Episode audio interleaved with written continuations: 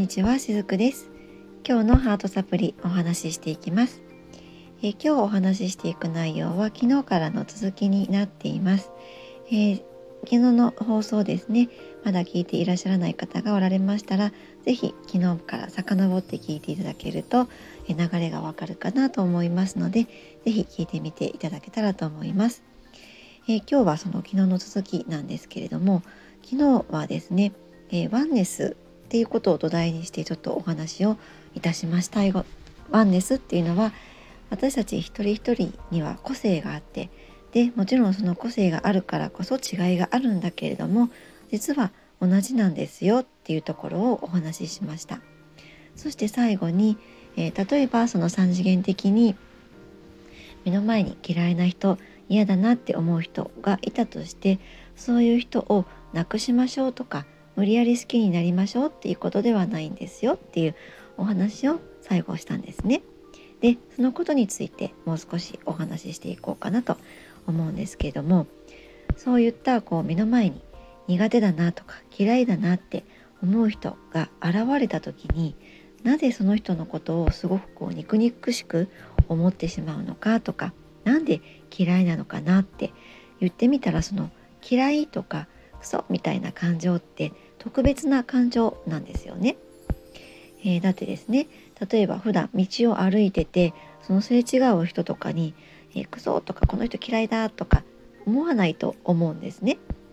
だからこそこの嫌いとか嫌だなとかクソとか思う感情っていうのはある意味特別な感情だったりします。なので特定の人に対してこの人嫌いみたいな感情が湧くっていうことなんですね。そしてこの、えー、現実世界この地球上ではそれを感じていい世界でもあるんです。そういった感情を湧いてくるのがこの世界でも特徴でもありますしそれを感じてもいいっていう世界なんですね。でまあこういったその私とあなたあなたとあの人みたいにこの違いを持ってきたから違うことをみんなやれますし時には自分が嫌だなって思う人やらかすような人もいたりするんだけれどもなぜそこで私がこんな特別な感情であるその嫌悪感とか怒りが湧くのかってそういうところを自分の内側に問うてみるんですね。聞いてみるんです。そうすると自分の中で何がネックになっているのか何が自分のありのままを阻止しようとしているのかって何が自分らしく生きられない原因になっているのかっていうのも分かってくるようになるんですね。なのでですねこの3次元の世界っていうのは自分の内側に持っているものこれは、えー、見えないものですよね外側からは。だけれどもだからこそあえて外側に自分の内側にあるものを見せてくれるような出来事が起きたりとか存在が現れたりとかそういうことがあったりするんですね。なので例えばこういうふうに考えてみていただけると少し、え楽になるかなと思うんですけども外側に嫌な人とか嫌いだなこの人って嫌悪感を抱くような人が現れたとしたらそれはその人はその役割をしてそこにいてくれるんですね。そうやってお互いがお互いの自分の内側にあるものを外側に映し出すために、えー、役者である自分を演じている。こういうこともあったりします。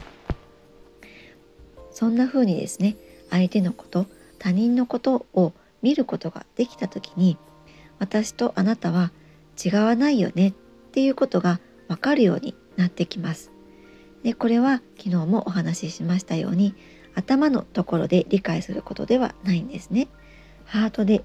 えー、なんとなくそれが分かっていくそういうふうな感じです。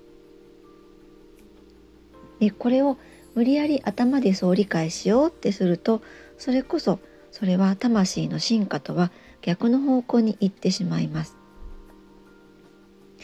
あのこの嫌いな人とか嫌だなって思う人に対する感情ってすごく特別なんですよね。これはまさに大好きってそう言ってることと表裏一体なんです。なのでこの嫌悪感を抱く感情とか強いこういった感情っていうものは切り離して考えることって絶対にできないんですね。